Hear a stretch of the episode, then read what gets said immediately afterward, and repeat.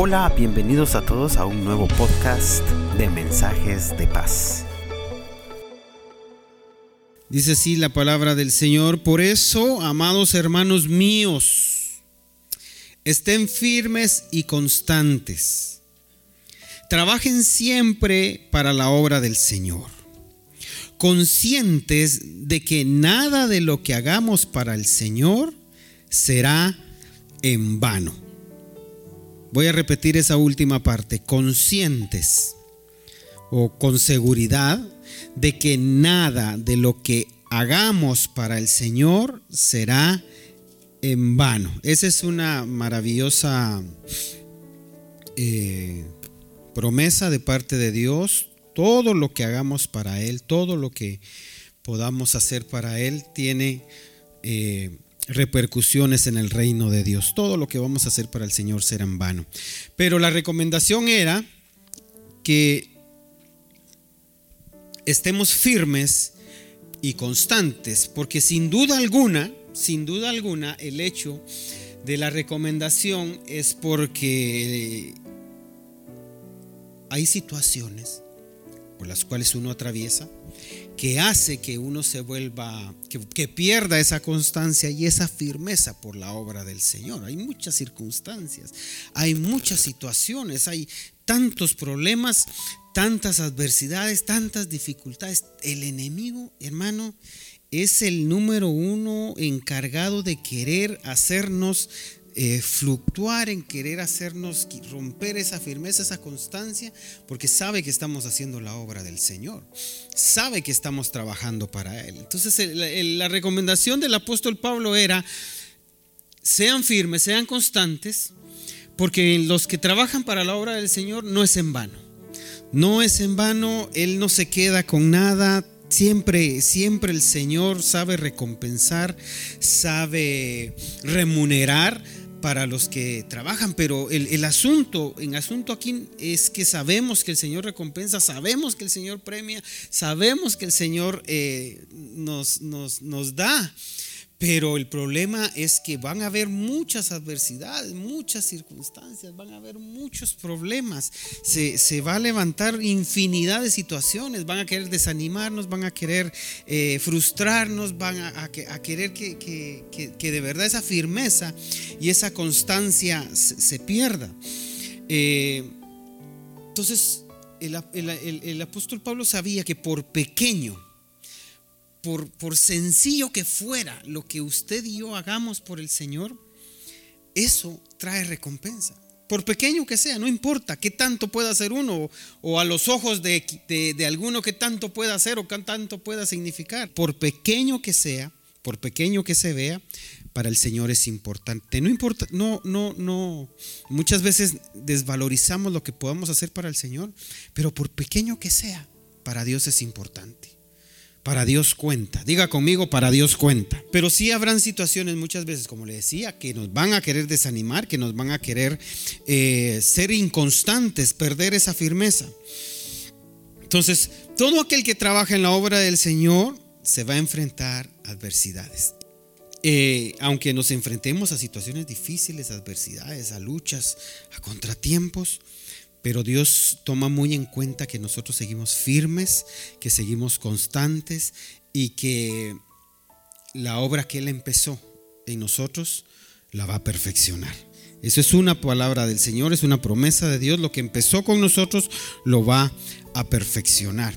Hay una historia, ah, hay, una, hay un pasaje, uno de los libros históricos de la Biblia, que habla de un hombre que se llamaba Nehemías. Yo creo que usted lo recuerda muy bien, es obviamente es un personaje ilustre de la palabra del Señor. Y, este hombre se propuso en su corazón propuso reconstruir toda una ciudad que había sido devastada, toda una ciudad que había sido destruida, la ciudad de, los de sus padres, como le llama él. Eh, nació de él, sí, eh, hubo algo, un, descontento en su, en su alma que no permitía, no lo dejaba estar tranquilo al saber de que la ciudad había sido destruida. Era así como que un descontento santo. Eh, exactamente en el capítulo 4, en el capítulo 4 del libro de Nehemías, está esta parte a donde él llega a donde él, eh, después de empezar la reconstrucción, después de unir a las familias, después de reunir a todo el pueblo y decirle, vamos a reconstruir, llega un momento, llega un punto en donde él se enfrenta a una adversidad muy grande. Dice en el libro de Nehemías capítulo 4 y verso 10, dice, por su parte, la gente de Judá decía, los cargadores desfallecen pues son muchos los escombros. No vamos a poder reconstruir esta muralla. Y nuestros enemigos maquinaban, les caeremos por sorpresa y los mataremos. Así haremos que la obra se suspenda. Eso fue lo que llegaron. llegó un momento, llegó un punto donde era tanta las amenazas del enemigo queriendo impedir que se reconstruyera, que la obra se siguiera, que la gente pues, se empezó a cansar. Por eso dice, Nehemías, los cargadores están desfalleciendo, están cansados, están desanimados. Pues son muchos los escombros.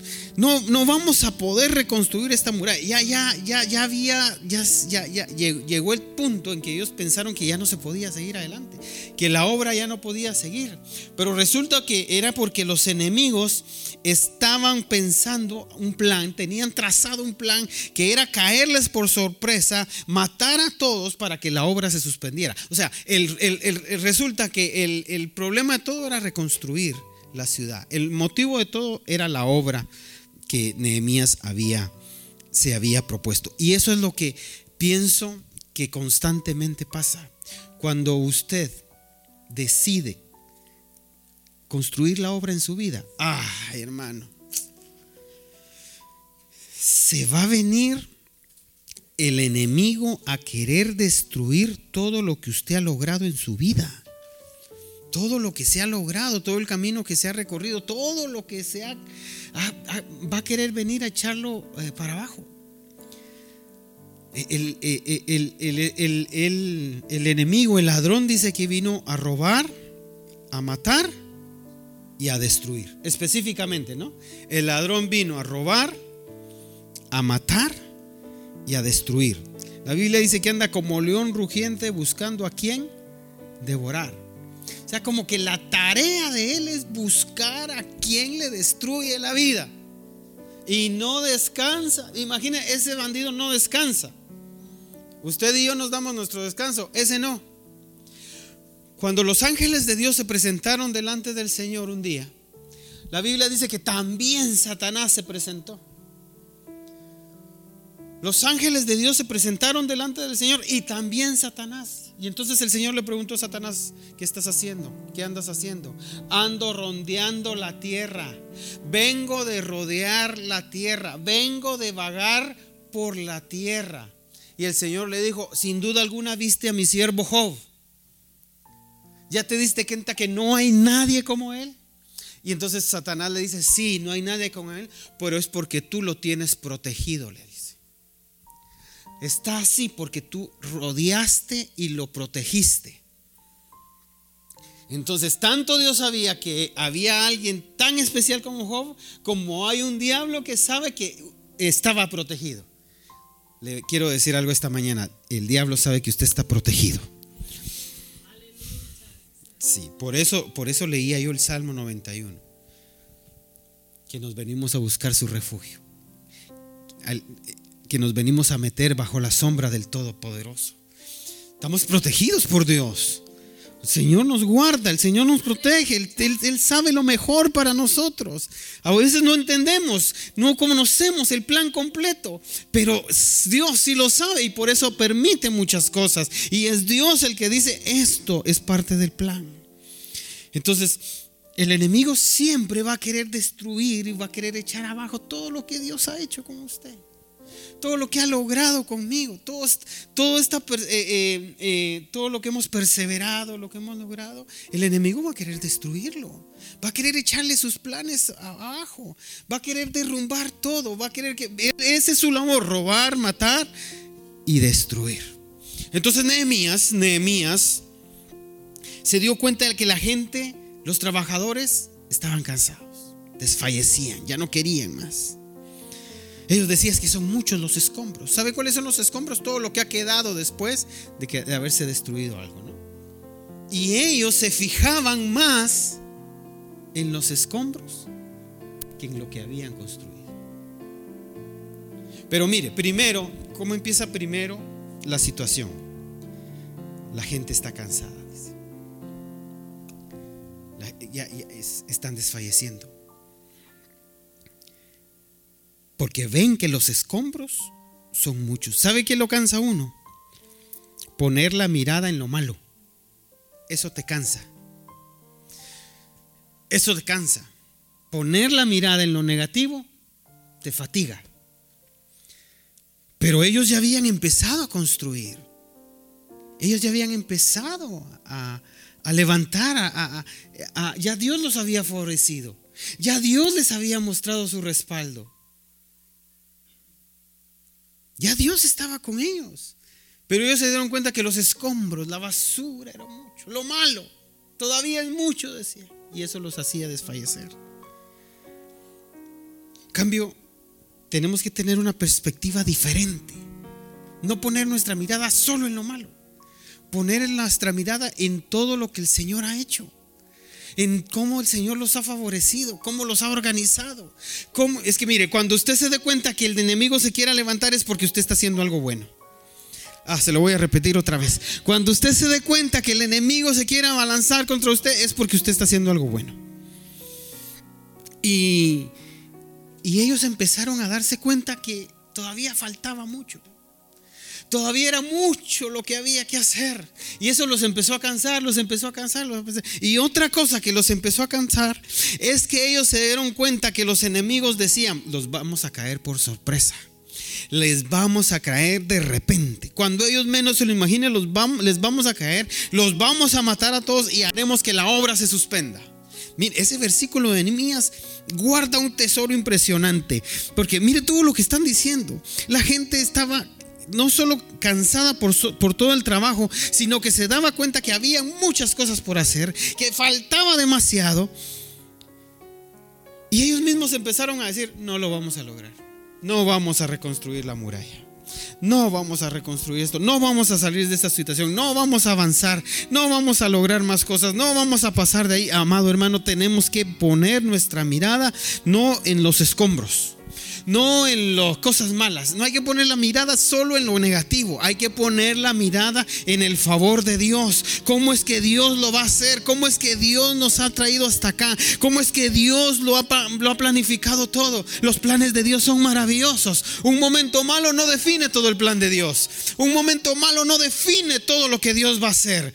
Aunque pase por valle de sombra y de muerte, dice la palabra de Dios, su vara y su callado me infundirán aliento.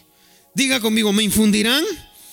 Y van a haber momentos difíciles, van a haber momentos decepcionantes, van a haber momentos tristes, van a haber momentos dolorosos, van a haber momentos angustiantes, van a haber situaciones en las que fue el control. Pero hay que poner la mirada en el Señor, hay que poner los ojos en Jesús, el autor de nuestra fe. Entonces, cuando las fuerzas empiezan a faltar, Así como ellos que decían, oh, los cargadores, o sea, los trabajadores están desfallecidos. ¿Sabe qué es lo que pasa muchas veces? Que es porque el gozo del Señor se ha perdido. Porque la palabra dice, del Señor dice, el gozo del Señor, mi fortaleza es. Entonces ellos empezaron a ver que las fuerzas les faltaban, pero, pero porque el entusiasmo del principio de reconstruir se desvaneció. Cuando Nehemías llegó y dijo y presentó el plan, miren señores, vamos a reconstruir la ciudad, vamos a levantar las paredes, las puertas que quemaron las vamos a poner nuevas, vamos a hacer esto, vamos a... Y toda la gente se animó, toda la gente dice, manos a la obra, toda la gente dijo, vamos, echémosle ganas. Pero de repente empezaron a cansarse, empezaron a desfallecer y, y decían, ay, no vamos a poder reconstruir. No, no, no vamos a poder salir de esto. Son demasiado, tanto escombro, tanto basura. No nos va, no lo vamos a lograr. Además, el enemigo ya dijo que nos iba a matar.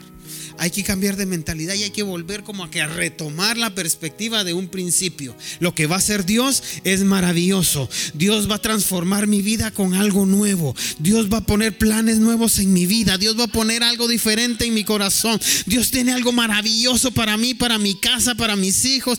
¿Se recuerda cuando venimos a Jesús y dijimos, no, Dios va a hacer cosas extraordinarias? Cuando venimos a Jesús, wow, todo lo vimos diferente, todo. Por eso dice, el que está en Cristo, nueva criatura es. Y Jesús cuando llega a nuestra vida, siente esa misma sensación.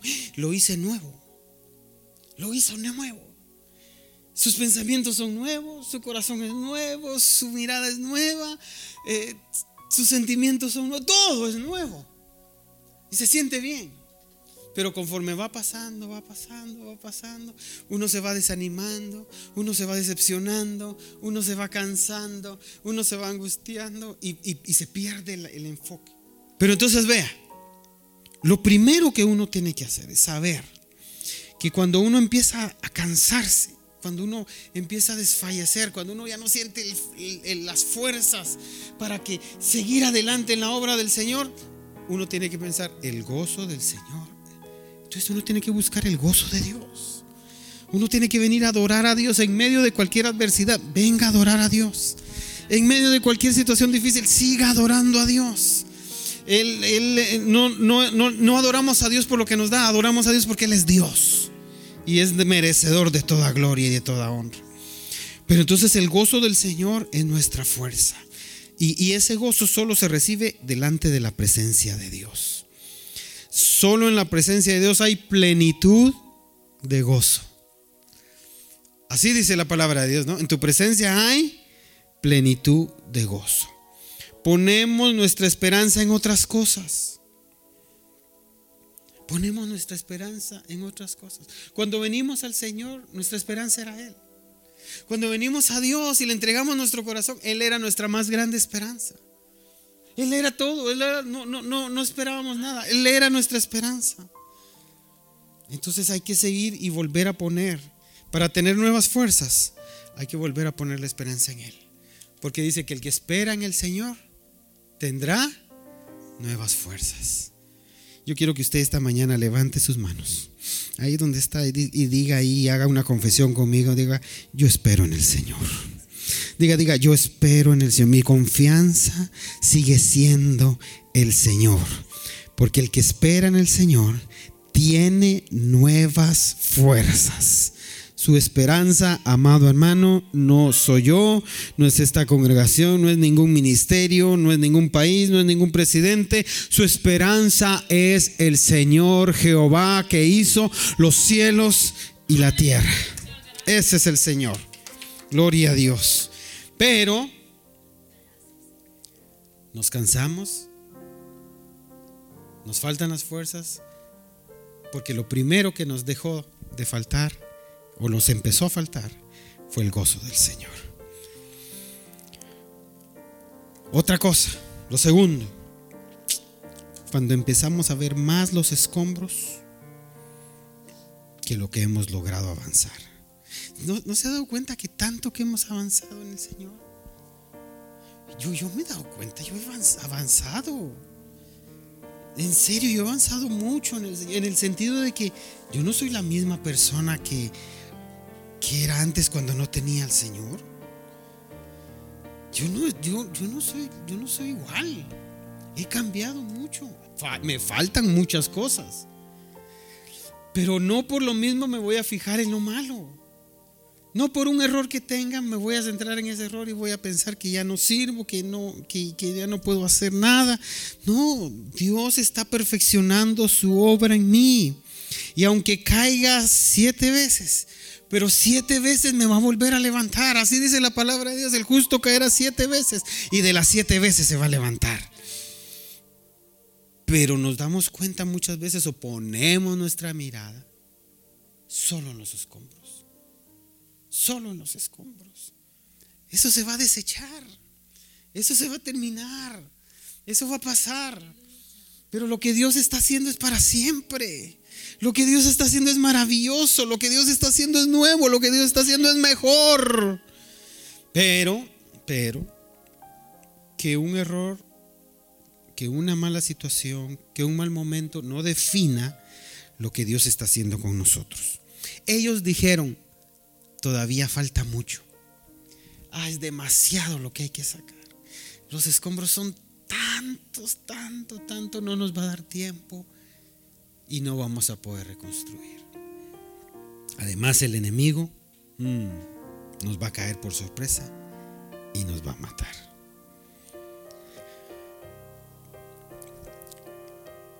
Lo que no debemos perder es nuestra confianza en el Señor. Por favor, amado hermano, no pierda la confianza en el Señor. Porque la confianza desaparece cuando, la, cuando, el, cuando se pierde la fuerza y la visión. La confianza desaparece cuando se pierde la fuerza y la visión. El Señor, el Señor dice en su palabra, tú eres mi esperanza, tú eres mi confianza desde mi juventud.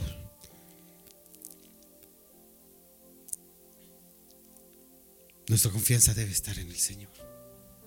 Ah, aférrese a eso, amárrese a eso, camine con eso.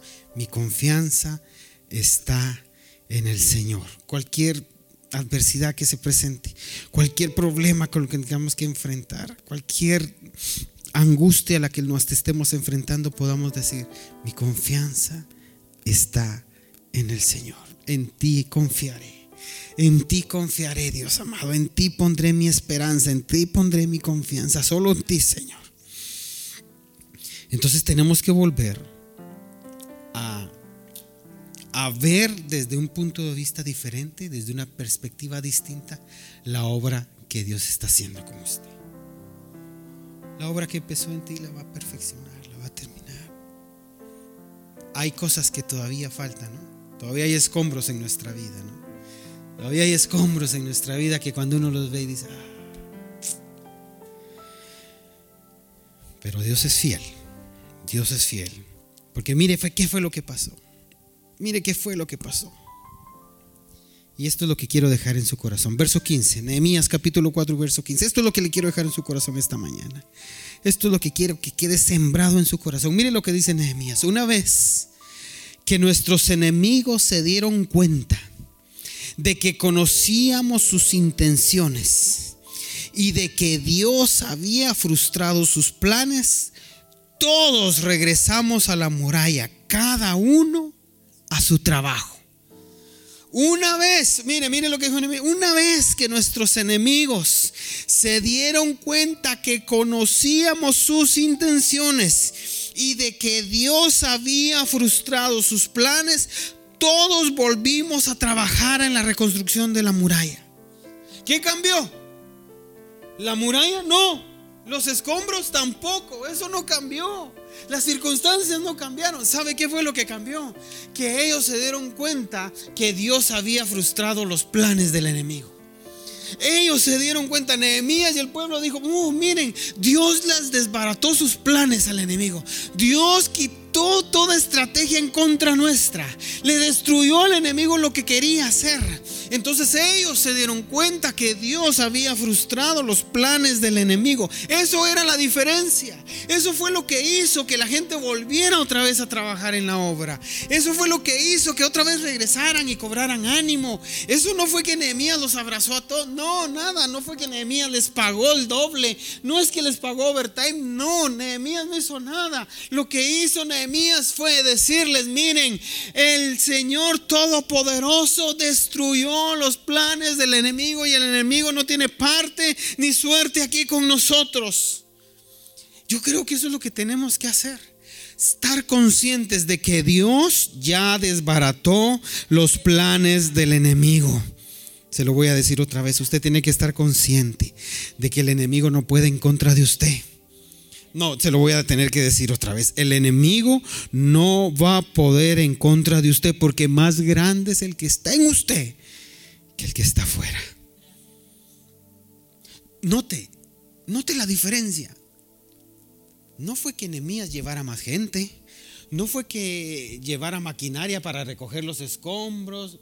No fue que ángeles bajaron y se llevaron todo. No, la situación seguía siendo la misma. No había cambiado nada, nada, absolutamente nada. Pero Nehemías les dijo a la gente, miren, Dios destruyó los planes del enemigo en la cruz del Calvario. Nuestro Señor Jesucristo destrozó los planes del enemigo. Ahí se destruyó. Ahí, ahí fue. Amado hermano, tenemos que volver otra vez a regresar y poner nuestra mirada en la cruz. Ahí se nos concedió la victoria.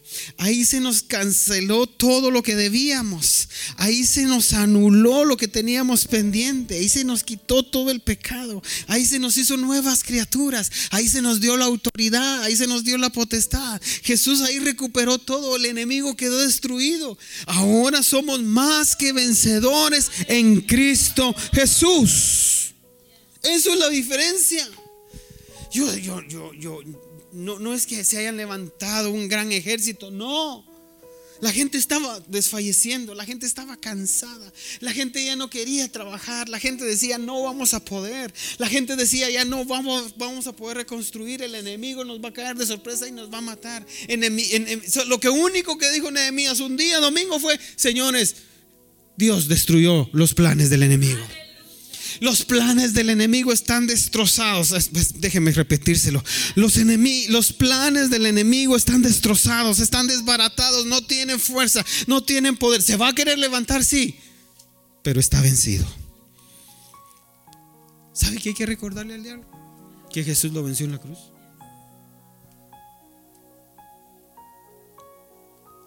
Eso es lo que hay que recordarle. Diablo, mi, mi Cristo te venció en la cruz del Calvario.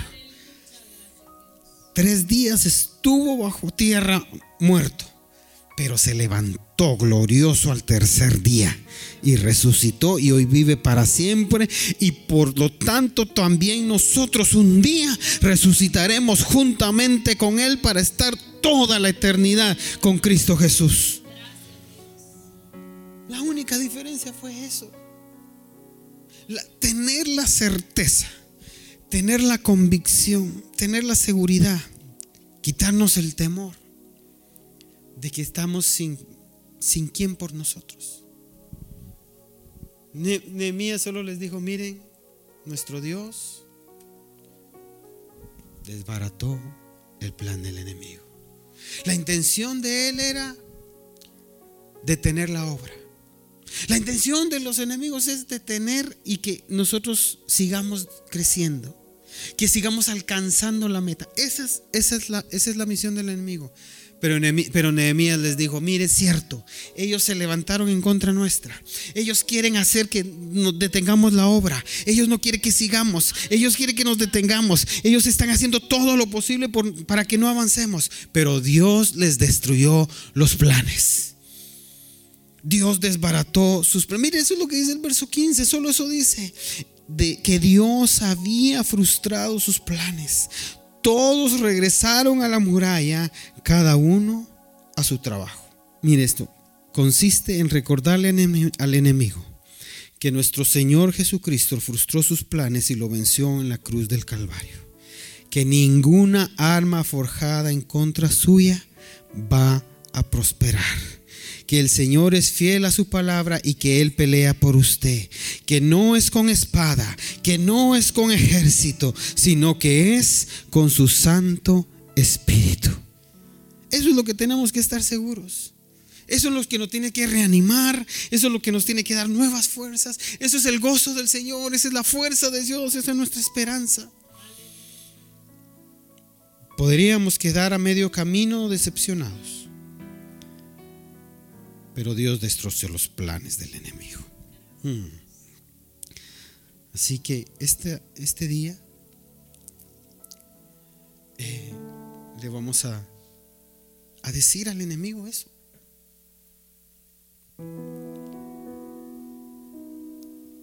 Que sus planes Dios los frustró. Que Dios lo que va a hacer con nosotros lo va a hacer. Dios lo que va a hacer con su familia lo va a hacer. Pero no nos tenemos que mover ni perder esa firmeza en la obra que Dios está haciendo con nuestra vida.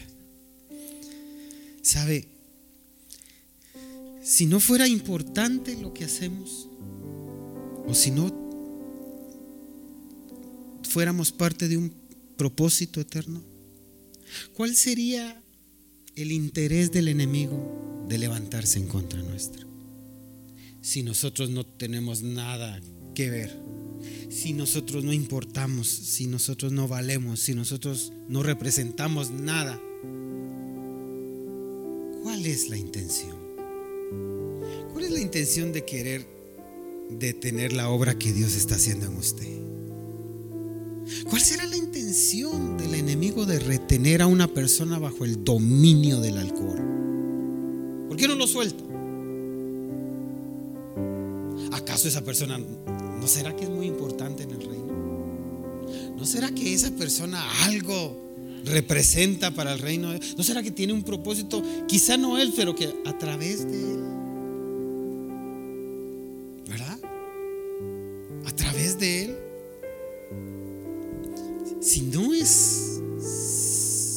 Representáramos algo, si no hubiera una recompensa adelante, ¿cuál sería la intención de que el enemigo quiera detener lo que Dios hace con nosotros? Ah.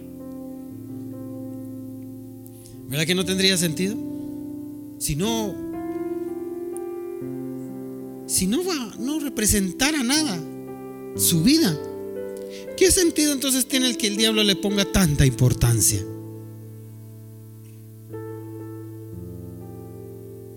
Dios, la obra que está haciendo en cada uno de nosotros, hermano, posiblemente ni nosotros mismos sepamos hasta dónde va a repercutir. ¿Verdad? No sabemos hasta dónde va a llegar. No sabemos. Se recuerda que cuando anunciaron que Jesús nació, el rey mandó a matar a todos los niños. Herodes mandó a matar a todos, a todos, a todos, todos los niños. ¿Por qué? Cualquiera de todos podía ser. Entonces dijo, mátenlos. ¿Por qué Faraón cuando vio que Israel crecía tanto, dijo, todo varón que nazca, mátenlo? Porque se estaban multiplicando porque se iba a cumplir un propósito, porque Dios iba a glorificar. porque tuvieron que esconder a Moisés entonces? Si no importara, no se levantara todo eso.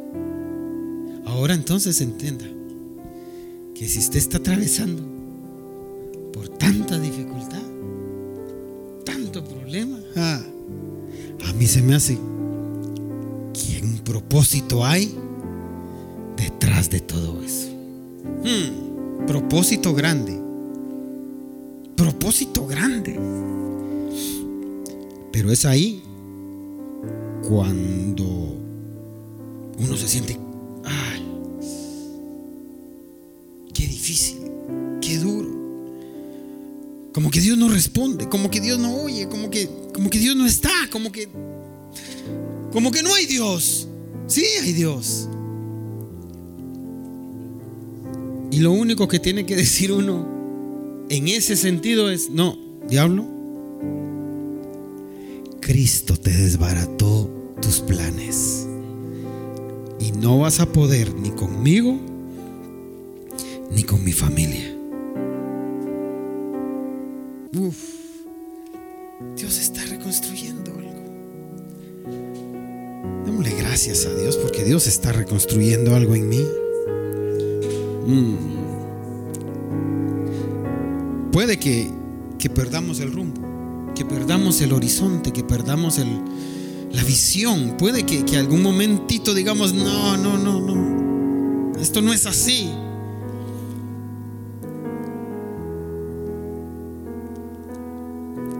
Porque tal vez tenemos puesta mal enfocada nuestra, nuestra mirada, nuestra visión está mal direccionada, está... No hay que ponerse, no, no hay que mirar lo malo, solo lo malo, no. No, Dios ha hecho cosas extraordinarias. Dios ha hecho cosas buenas. Mm, Dios tiene un plan maravilloso. Dios tiene un plan maravilloso. Dios tiene un plan bueno. Eso lo dice su palabra. Los planes y los pensamientos de Dios son de bien y no de mal. Los planes de Dios son de bien y no de mal. Los planes de Dios son buenos. Los planes de Dios son eternos. Los planes de Dios son maravillosos. El enemigo quiere estorbar la obra que Dios empezó en nosotros. Pero Dios la está perfeccionando. Póngase de pie y vamos a levantar nuestras manos y le vamos a decir a Dios, Señor, la obra que empezaste en mí, perfeccionala.